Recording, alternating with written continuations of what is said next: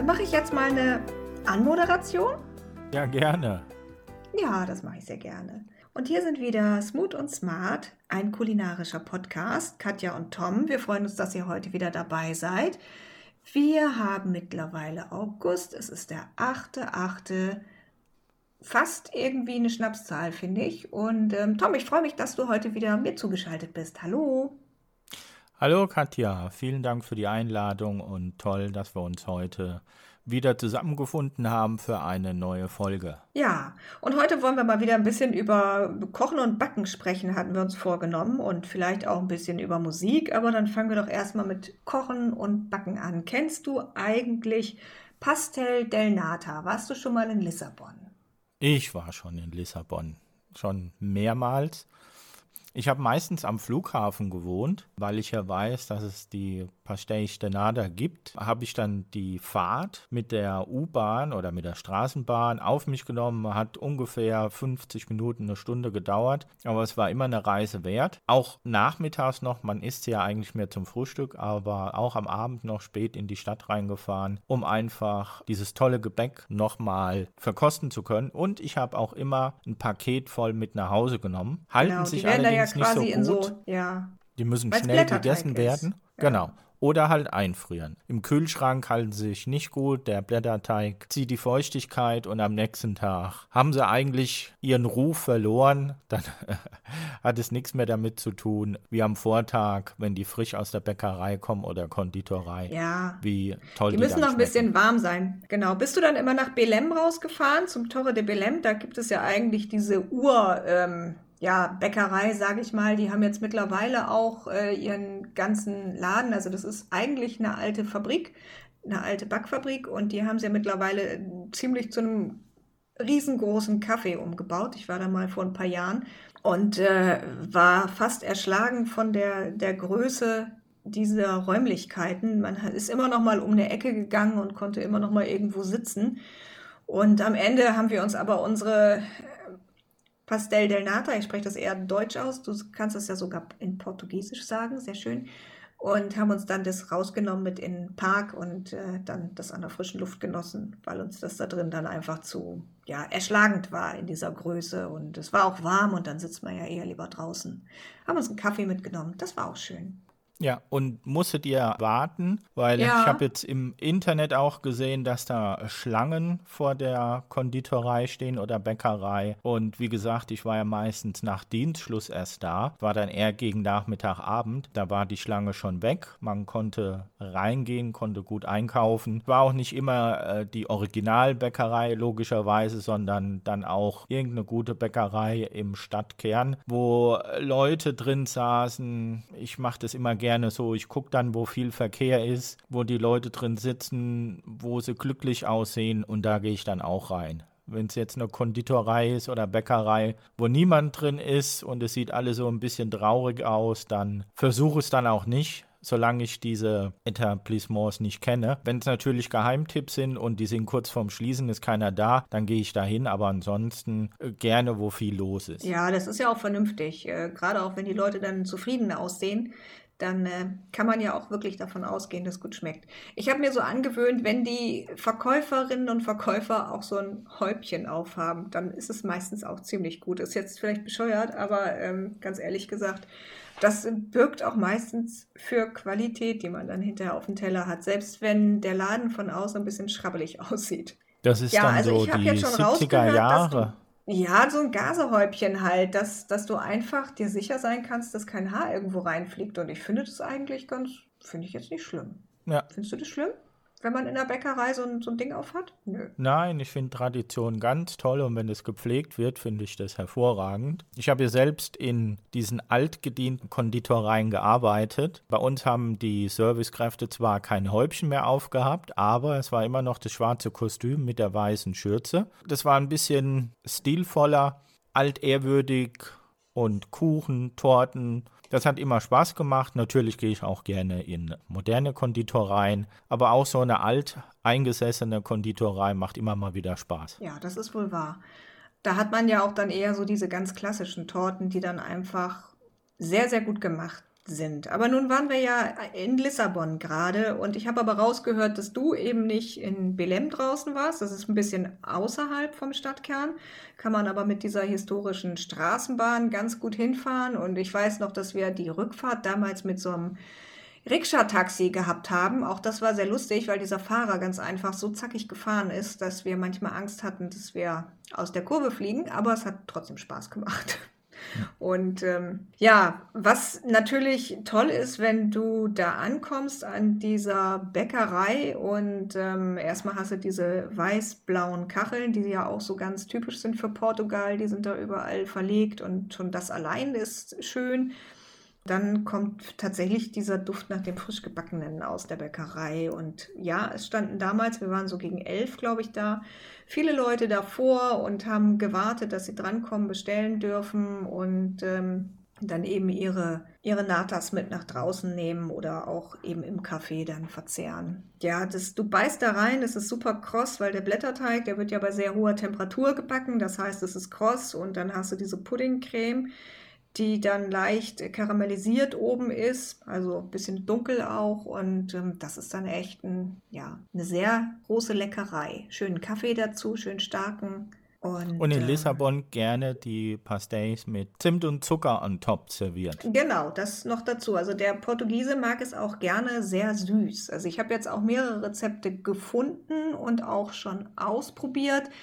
Und es stand bei einem Rezept auch dabei, man könnte den Zucker auch reduzieren, aber, also für unsere deutschen Verhältnisse kann man das machen, aber der Portugiese mag es tatsächlich eher wirklich sehr süß. Aber muss man dann nach Belieben einfach machen. Und wenn man dann das noch an top haben will mit Zimt und Zucker oder auch ein bisschen Puderzucker, ist auch lecker dann ist das schon eine ziemliche Köstlichkeit. Ja, und das erste Mal, dass ich das gemacht habe, das war jetzt vor ein paar Wochen. Deshalb komme ich überhaupt drauf. Ich habe natürlich ähm, geguckt, in irgendeiner Zeitschrift war es, glaube ich, drin. Das hat mich sofort wieder erinnert an Lissabon, an meinen Aufenthalt dort und habe ich gedacht, okay, das kann ich natürlich auch selber mal nachmachen. Nach Lissabon fahre ich jetzt gerade nicht und ähm, es ist dann beim ersten Mal vielleicht auch, weil das Rezept einfach nicht gut war, voll in die Hose gegangen. Vielleicht hatte ich auch zu viel Puddingteig eingefüllt. Den habe ich natürlich selber gekocht mit frischem Eigelb und so weiter und so fort, wie man das so macht, einen klassischen Pudding. Mit Stärke oder mit Der, Mehl? Das war mir äh, mit Stärke. Und es war mir aber im Endeffekt, waren, war der Blätterteig außen schon kross, das war in Ordnung, aber in der Mitte fand ich es zu klitschig. Das heißt, ich hatte vielleicht einfach zu viel Pudding eingefüllt, ja. Dann habe ich mir überlegt, vielleicht backt man den Blätterteig vorher, aber das war auch nicht die Lösung, dass man dann hinterher den Pudding nochmal reinfüllt. Nee, muss also man nicht. war auch vom Ergebnis nicht so besonders gut. Ich glaube auch, dann verbinden sich diese beiden Sachen nicht so gut. Naja, und jetzt habe ich aber eben noch, noch wieder ein neues Rezept. Das ist besser. Da wird es auch was. Und wichtig ist eben eine ganz hohe Temperatur dann auch wählen, tatsächlich 230 bis 250 Grad nehmen, den Ofen da voll aufheizen, muss man ja richtig Gas geben oder vielmehr den Strom anschalten und ähm, ja auch ein bisschen ähm, zulassen, dass es auch etwas dunkler wird, damit das ja, man muss dann, auch schön gucken, karamellisieren kann oben. Welche Form man verwendet. Ob man jetzt Silikonform ja, genau. hat oder Metallform, dann äh, ist ja auch die Backzeit ein bisschen anders, weil die, äh, genau. das Metall leitet ja viel besser die Wärme und bei Silikon dauert es halt ein bisschen länger, bis der Teig dann auch äh, kross gebacken ist. Mm. Ja, ich hatte jetzt äh, Metallförmchen tatsächlich oder hatte so eine Muffinform, die man ja auch dafür nehmen kann. Ich hatte jetzt keine einzelnen Förmchen, weil die muss man sich dann ja wieder selber ab anschaffen und von der Form her ist das ja eigentlich ähnlich, so eine Muffinform. Ja. Aber wie Was gesagt, ich noch sagen beim, wollte, beim die, dritten Versuch war es okay. ja? Was ich noch sagen wollte, weil du vorhin gesagt hast, süß. In den warmen Ländern, man sieht es ja praktisch von äh, Spanien, Portugal, nach Griechenland rüber, bis, wenn man dann äh, den Äquator weiterverfolgt, was ist das? Ähm, Längengrad oder Breitengrad? Was meinst du jetzt? Vorderer Orient, Baklava? Breitengrad, ne? Wenn man den Breitengrad äh, weiter wandert, kommt man ja auch nach Indien und da ist man ja auch sehr süß. Ja, stimmt. Naja, es ist ja auch ähm, so, dass man da wahrscheinlich auch nicht so, ja, das, man hat da ja keine solche Kuchenkultur, wie wir das so haben. Solche Sachen werden ja tatsächlich dort eher zum Frühstück verzehrt oder auch mal als Nachtisch. Und der darf dann ja schon ein bisschen süßer sein. Also ich kenne es jetzt auch so von Sizilien, die haben ja diese Cannoli, das ist ja fast ähnlich. Das ist auch ein sehr krosser Teig und die werden dann mit verschiedenen Cremes gefüllt, die auch teilweise sehr süß sind. Aber auch das ist absolut ähm, ja, ein Highlight, wenn man da mal so ein frisches Cannoli bekommt. Das ist immer sehr lecker mit diesem kroschen Teig und dann einer schönen Zitronencreme zum Beispiel drin. Herrlich. Ja, wenn du mal Lust hast, ich habe gestern mal ein bisschen recherchiert für die Folge und auf dem Blog oder der Webseite zuckerzimt und liebe.de. Ja, die kenne ich auch. Ja, kennst du auch. Da ist ein sehr schönes Rezept mhm. drin, ist auch gut erklärt. Die Pastéis de Nada sehen auch so aus, dass sie funktionieren. Ist auch mit Bildern erklärt, ist wunderbar, kann man nur empfehlen. Wenn die, die Masse, man muss sich das dann angucken. Manchmal die Eier auf der Webseite wird ja auch geschrieben, wie groß die Eier sind. Ne? Man muss ja dann auch gucken, ähm, sind es 50 Gramm Eier, sind es kleine Eier, sind es große Eier. Wir als Konditoren rechnen ja immer mit 50 Gramm Eier. Da musst du natürlich auch gucken, ob das gut gebunden ist und ob die Viskosität des Puddings okay ist. Ein Fachmann sieht es dann. So eine Ferndiagnose ist immer ein bisschen schwierig, weil man den Ofen nicht kennt, weil man nicht weiß, wie die Eier waren. Was ich noch gesehen habe, ist, auf einer anderen Webseite habe ich allerdings den Namen nicht aufgeschrieben. Da hat die Konditorin oder die Hausfrau hat einen Läuterzucker gekocht und die hat dann mhm. praktisch unter den Pudding, der etwas fester war, praktisch den Läuterzucker untergehoben oder eingerührt, bis es eine gute Konsistenz hat. Also sie hat wenig Zucker in die, in die Eimasse gemacht und hat den Zucker mhm. separat gekocht und hat den untergerührt. Und dann kannst du dann bestimmen, welche Viskosität dein Pudding haben soll und dann triffst du es immer. Dann hast du keine Überraschung. Ah, das ist spannend. Okay, aber den Läuterzucker hat sie mit normalen Zucker gekocht, also hat jetzt keinen braunen Zucker genommen, weil ich hatte nee, jetzt nee, das letzte Rezept, was ich, was ich probiert habe und das habe ich jetzt von der Seite genommen, das heißt Portugalismo. Also das ist so eine Portugal-Werbeseite oder na Werbeseite nicht, aber eine Informationsseite über Portugal und äh, das Rezept, das war jetzt das letzte und die haben braunen Zucker genommen tatsächlich, den sie aber dann gleich einrühren. Läuterzucker würde man ja immer mit weißem Zucker machen. Genau. Und brauner Zucker hat auch ein bisschen andere Eigenschaften als weißer Zucker. Ja. Meine Mutter. Ja, ich erinnere mich.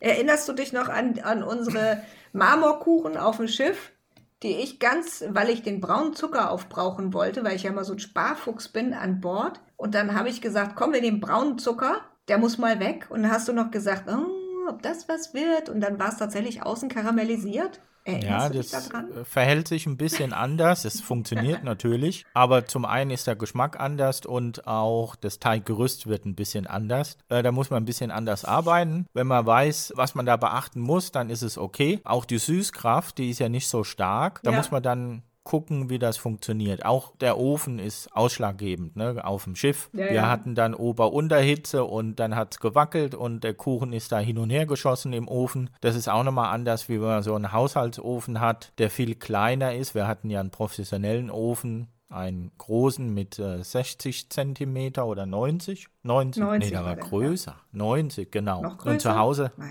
hast du ja eher kleinere Backöfen und äh, die auch im Volumen kleiner sind und dann backt es auch nochmal mhm. anders. Also bei, bei Konditoreisachen muss man sich immer ans Rezept halten, aber bei den Backinstruktionen muss man immer ein bisschen für sich selbst abwägen, wie das funktioniert, weil ein Ofen zu Hause ist immer anders und manche Öfen, die backen hinten links stärker, andere vorne mhm. rechts. Und das muss man immer so ein bisschen für sich selbst herausfinden und man darf nicht so stupide nur dem Rezept folgen. Ja, ich habe ja mein Praktikum gemacht bei der sehr schönen Konditorei in Hamburg auf der Schanze, die nennt sich Herr Max. Und äh, das war auch ganz spannend. Ich habe dann gefragt, weil unsere Öfen haben ja auch alle so viele Funktionen.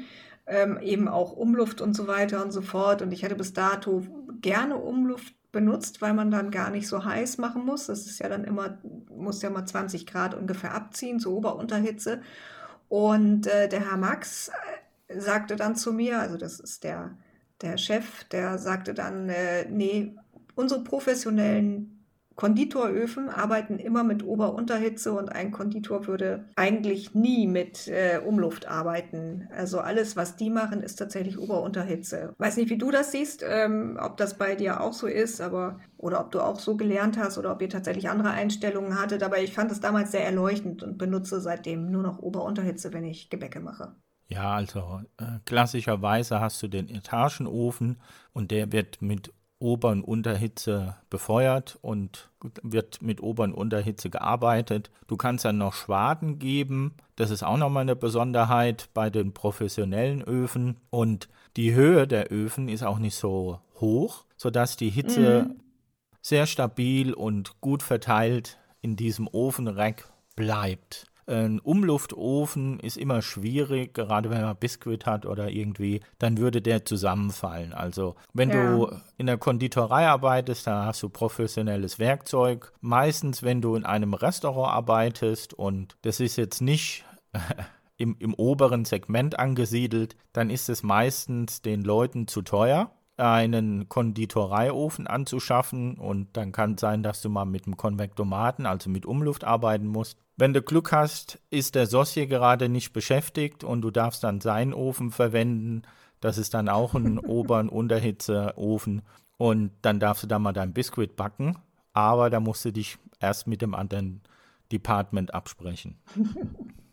Genau. Und dann hat man noch einen leckeren Geschmack von was anderem am besten drin. ja, die sind so heiß, da wird ja alles verbrannt. Heutzutage sagt man Pyrolyse. Genau. Ja, genau. Früher ja. hieß es nicht Pyrolyse, aber es war trotzdem so heiß, dass alles vernichtet war und es gab da keine Geschmackskontamination. Naja, aber nun, ähm, wie gesagt, also das hatte ich da damals auf jeden Fall mit rausgezogen oder auch eher mal einen Kuchen zu backen, also dass man kein Backpulver verwendet, sondern einfach die Eier trennt und Eischnee aufschlägt das mache ich seitdem auch ziemlich häufig. Also das fand ich auch ganz interessant. Natürlich ist einem das auch bewusst, dass man das auch so machen kann. Also wenn man viel backt, habe ich immer viel gemacht, aber ich habe mich auch immer oft ans Rezept gehalten. Da steht dann drin, was weiß ich, ein Päckchen Backpulver, dann haut man das da einfach rein. Und heutzutage verzichte ich gerne mal drauf auf so ein Backtriebmittel und nehme eben einfach mein Eiweiß und schlag das auf, ziehe das unter und äh, habe dadurch auch ein gutes, äh, sehr fluffiges Backergebnis. Also von daher kann man das auch mal so machen und eben auch anders ausprobieren. Also ich finde so ein bisschen probieren, auch wenn man natürlich in der Konditorei an Rezepten festhalten muss, mehr als beim Kochen. Aber ein bisschen probieren ist auch erlaubt und ähm, dass man da auch so seinen eigenen Weg findet, wie man es gerne mag und wie man gut klarkommt. Eben auch mit den Gegebenheiten, die man zu Hause hat. Genau, und vor Hunderten von Jahren oder vor 100 Jahren äh, hat man ja auch gebacken und zwar herkömmlich, ohne Zusatzmittel. Das hat auch funktioniert.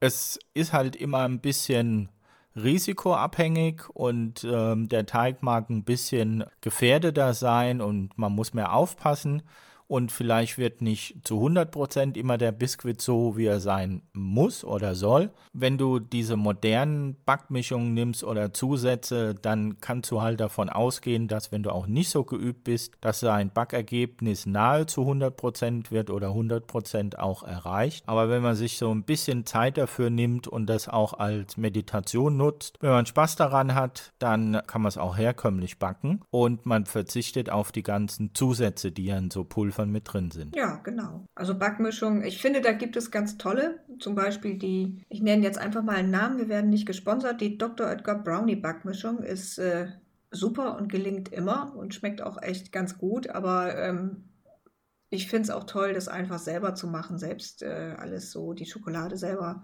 zu schmelzen und so weiter. Das ist schon nochmal ein anderer Prozess. Und wie du schon sagst, es ist auch ein bisschen Meditation dabei. Man muss sich ein bisschen mehr Zeit nehmen und ähm, ja, kann da mehr in sich gehen und, und, und hat dann hinterher auch was Leckeres auf dem Teller und, und freut sich, glaube ich, einfach dann auch, dass man sich die Zeit vorher genommen hat und ähm, ja, Zeit auch für sich dann im Endeffekt hatte. Also ich benutze tatsächlich Kochen und auch Backen gerne, um, um einfach auf was anderes zu kommen, abzuschalten, an was anderes zu denken und ähm, ja, mich einfach nur mal mit dem zu beschäftigen und dann auch alle anderen Sachen auszuschalten. Ja, schon eine gewisse Art der Meditation.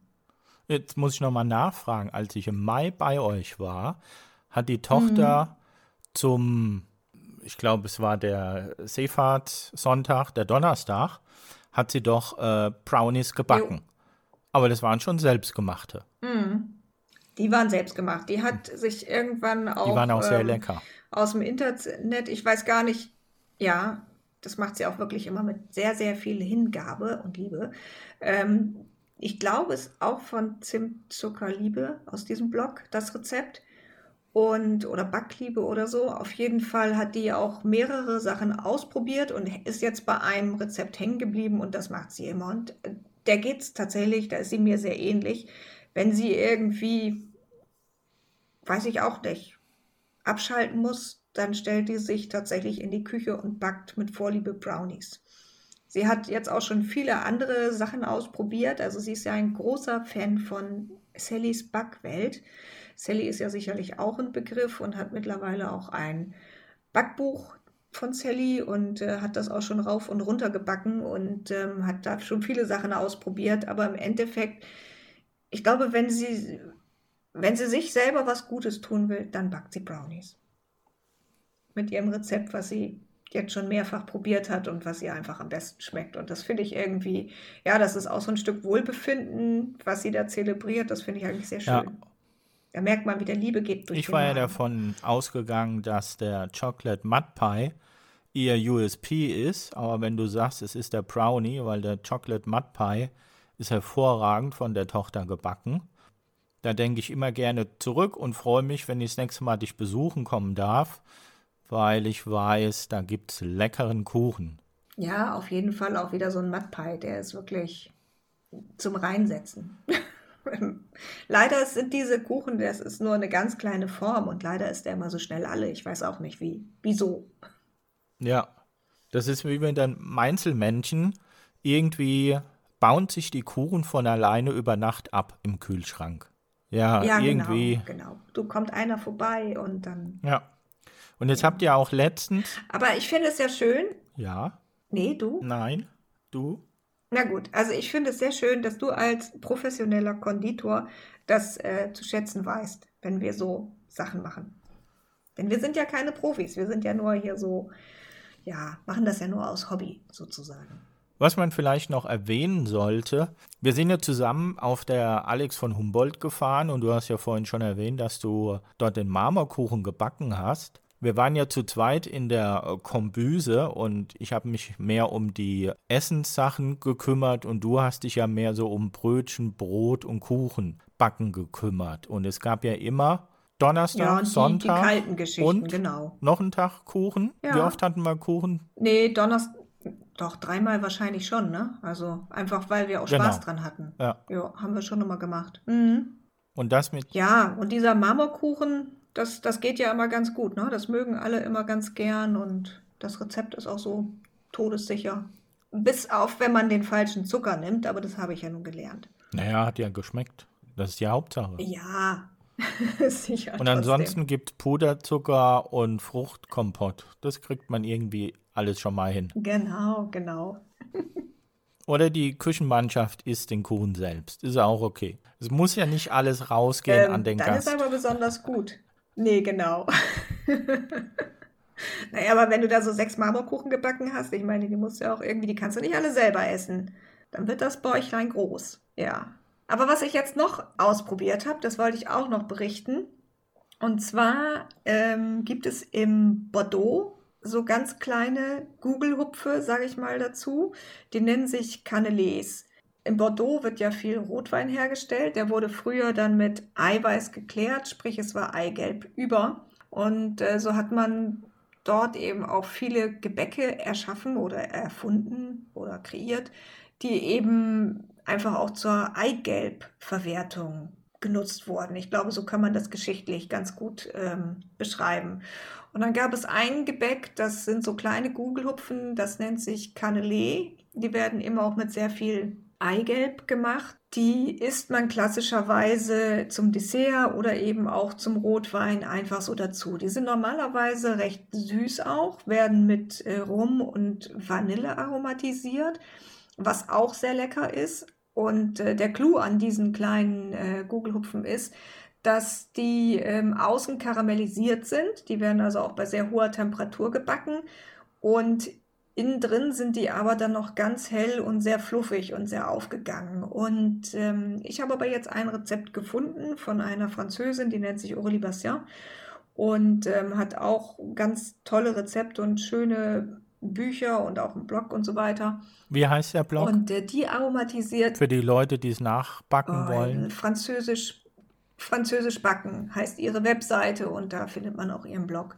Die nimmt aber nicht Rum und Vanille, sondern die lässt die Milch erst mit Rosmarin ziehen. Und das fand ich ganz spannend, weil diese Kombination, da sind wir wieder bei Gewürzen, du hast halt diesen relativ süßen kleinen Kuchen und der ist aber aromatisiert mit Rosmarin und ich fand diese Kombination absolut genial. Also, weil du es ja eigentlich, Rosmarin ist ja ein sehr kräftiger Geschmack, aber in Verbindung mit dem Zucker, das fand ich ähm, richtig super.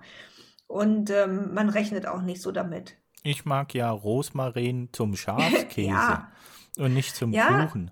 Ich finde es auch nicht so für mich äh, toll, wenn die Leute äh, Erdbeeren machen und da irgendwelche Kräuter reinschneiden. Minze ist okay. Ja, also finde ich vollkommen okay. daneben. Mögen ja viele Leute. Ist nicht mein Geschmack, aber du warst sehr zufrieden. Ich fand das genial. Ergebnis. Also muss ich ehrlich sagen, ich habe auch schon beides ausprobiert, auch schon mit Rum und Vanille. Finde ich auch super lecker. Aber dies hier war jetzt so von der Kom Aber süß und nicht herzhaft. Wahrscheinlich kann man die auch herzhaft backen. Du hast die süß ausgebacken mit Rosmarin. Ich habe die aber süß gemacht. Du hast halt, du hast einen süßen, genau, du hast einen süßen Geschmack und hast diese, diese leichte Rosmarinnote da drin. Und ich fand das sehr spannend. Und ich finde gerade, wenn du es dann zum Rotwein isst, finde ich das gerade gut, weil das passt dann wieder so mit so kräftigen Rotweinaromen mit dem Rosmarin. Das passt sehr, sehr gut zusammen. Ja, dafür braucht man auch, ich habe mir dann so eine Silikonbackform bestellt. Eigentlich sind es Kupferformen klassisch, aber die sind äh, elendig teuer. Also da kann man vielleicht mal ins Bordeaux fahren und die da kaufen. Dann hat man auch ein schönes Mitbringsel. Aber ich habe jetzt erstmal so eine Silikonbackform gehabt und das hat auch super funktioniert. Außen sind die, also die kommen raus, die haben schönen Glanz, weil es eben karamellisiert ist durch diesen Zucker dann sehen die aber erstmal jetzt nicht so spektakulär aus, ehrlich gesagt. Aber dann beißt du da rein und innen drin ist, wie gesagt, super fluffig. Und gerade wenn die so warm aus dem Ofen kommen, ist das echt eine Delikatesse. Und äh, man muss die aber auch dann, also man kann die nicht lang stehen lassen, weil wie beim Blätterteig, die werden dann nach einem Tag einfach lätschig und ähm, von daher machen, aufessen und glücklich sein. Ich, ich habe ja. gedacht, du investierst dein Geld, was du beim Podcast verdienst, in äh, Backbücher, Kochbücher und Backform. Jetzt sagst du, die Kupferformen sind dir zu teuer. Was machst du mit dem ganzen Geld, was du mit dem Podcast verdienst? Ja, das investiere ich natürlich schon in Backbücher und Kochbücher, aber die Kanelé-Förmchen, weißt du, die kann ich doch viel schöner, die kann ich doch viel schöner in Bordeaux mal einkaufen. Da habe ich doch schon irgendwie wieder eine Reise, die ich mal machen kann. Und das ist doch schön, da kann man Weingüter besuchen und ähm, Haushaltsgeschäfte. Das ist doch eigentlich nett habe ich überhaupt gerne immer, auch wenn ich früher so in Italien oder ich war früher öfter mal in, in Polen unterwegs, direkt nach, ja, nachdem eigentlich die, die, DDR-Grenze dann offen war, waren wir da öfter mal und ich fand das immer spannend, in so ein Haushaltsgeschäft da zu gehen, weil die noch so ganz ursprüngliche Sachen auch hatten. Da gab es dann Mehlsieb, wo kriegt man das heute in Deutschland noch? Also selten. Und äh, was hatten die da noch? Ganz viele tolle Holzlöffel, das konnte man immer kaufen. Zinkeimer, mittlerweile gibt es das hier auch wieder, aber zu der Zeit gab es es irgendwie immer nur da. Und in Italien in so ein Haushaltswarengeschäft zu gehen, ist auch mega spannend. Weil man da, meistens sind diese Geschäfte sehr, sehr, sehr klein und sehr vollgestopft. Irgendwie ist das, also ich empfinde das immer als Erlebnis, auch so andere Sachen mal anzugucken. Und ähm, ja, dann kommst du einfach mit so einem Parmesanbrecher nach Hause und weißt noch gar nicht so richtig. Gut, man kann seinen Parmesan damit mitschneiden und es sieht immer gut aus auf, auf so einer Käseplatte, aber eigentlich braucht man es nicht wirklich. Aber man hat irgendwie was Tolles gekauft, was eben nur in dem Land so existiert und das äh, macht mir immer großen Spaß. Und genauso werde ich das mit diesen Kupferförmchen irgendwann mal machen. Ja, ich schaue gerade. Es gibt in Tokio ein äh, praktisch zwei Straßen. Das sind parallel verlaufende Straßen in einem Stadtgebiet. In Tokio ist es so, die Stadtteile unterscheiden sich in Shopping oder in ähm, ja, in so Themengebiete. Ein Gebiet ist mehr auf Elektronik ausgelegt, die anderen mehr auf Klamotten. Und es gibt eben diese zwei Straßen, das ist so im, im Norden von Tokio, wo man nur kulinarisches Equipment kaufen kann. Also für einen Gastronom Ah. Mega genial. Man kann dann durch die ganzen Shops gehen. Das sind dann auch keine Riesenshops wie jetzt hier in Europa, wo dann irgendwelche großen Firmen ihre Geräte ausstellen, sondern das sind dann Familienunternehmen und der eine hat nur Edelstahlformen, der andere hat Kupferformen, die anderen haben ein bisschen gemischtes Sortiment, die anderen haben Vorspeisenteller, äh, Sushi-Teller, die anderen haben gemischtes japanisches Equipment. Ich muss gerade mal schauen, wie das heißt. Mein Gott, das wäre ja das absolute Mekka. Also, ja, dann geht man doch immer wieder hin und dann überlegt man sich, was kann man noch mit nach Hause nehmen. Also, das finde ich ja super spannend. Also, das hat man jetzt ja tatsächlich ähm, in Italien oder so nicht. Da hast du denn mal ein Geschäft. Aber das ist wahrscheinlich auch diese Struktur Strukturiertheit in Japan, die man da auch so hat, oder? Das ist ja auch eine Mentalität, dass die sehr, sehr strukturiert sind in allem und so strukturieren sie vielleicht auch ihren Einkauf. Ich habe übrigens die, dieses Gebiet gefunden in Tokio. Tokios Kitchenware Capital, Kappabashi. Ah, was lange währt. Wie heißt das? Kappabashi. Kap. Kappabashi. Okay. Nee, mit K. K-A-P-P-A-B-A-S-H-I. Okay. Ja, toll. Also mein Vater ist ja auch mal zur See gefahren, 1959 oder so. Also es ist wirklich schon lange her oder was, 61, weiß ich nicht genau. Auf jeden Fall hat der damals, ist er auch ähm, in Japan gewesen. Ich glaube, das war für ihn auch so eine ganz prägende Zeit. Er ist damals Maschine gefahren und wollte einfach mal ein Jahr um die Welt fahren, hat er dann gemacht und ähm, hat eben auch Porzellan von dort mitgebracht und das Geschirr habe ich mittlerweile übernommen und finde das auch, äh, das ist so ein ganz zartes auch, so ein Teeservice halt, so ein ganz klassisches. Aber ich finde das schon schön, sowas auch zu haben. Es hat so ein bisschen Geschichte und ähm, da sieht man auch, dass die eben auch so einen ganz ähm, ja, innigen Bezug quasi auch zu ihrem Porzellan haben, weil sie auch diese Teezeremonien sehr äh, zelebrieren. Und übrigens, für alle, die nach äh, Tokio wollen, der Tsukishi Market, der, äh, der Fischmarkt, der wurde ja leider niedergemacht und wurde neu aufgebaut. Und zum neuen Fischmarkt muss man nicht mehr reisen. Dann kann man auch nach Ranchis, nach, äh, nach Paris fahren. Ja, das ist genauso toll. Also muss man sich nicht mehr angucken. Wobei das damals in Paris, da waren wir auch zusammen, ne? da, ähm, das war schon ein Erlebnis. Oder fandst du nicht? Also ich fand das schon toll, da durchzulaufen. Ja. Das haben wir ja während der, ja, also ich fand das schon irre. Haben wir da nicht so riesengroße Schwertfische gesehen oder was?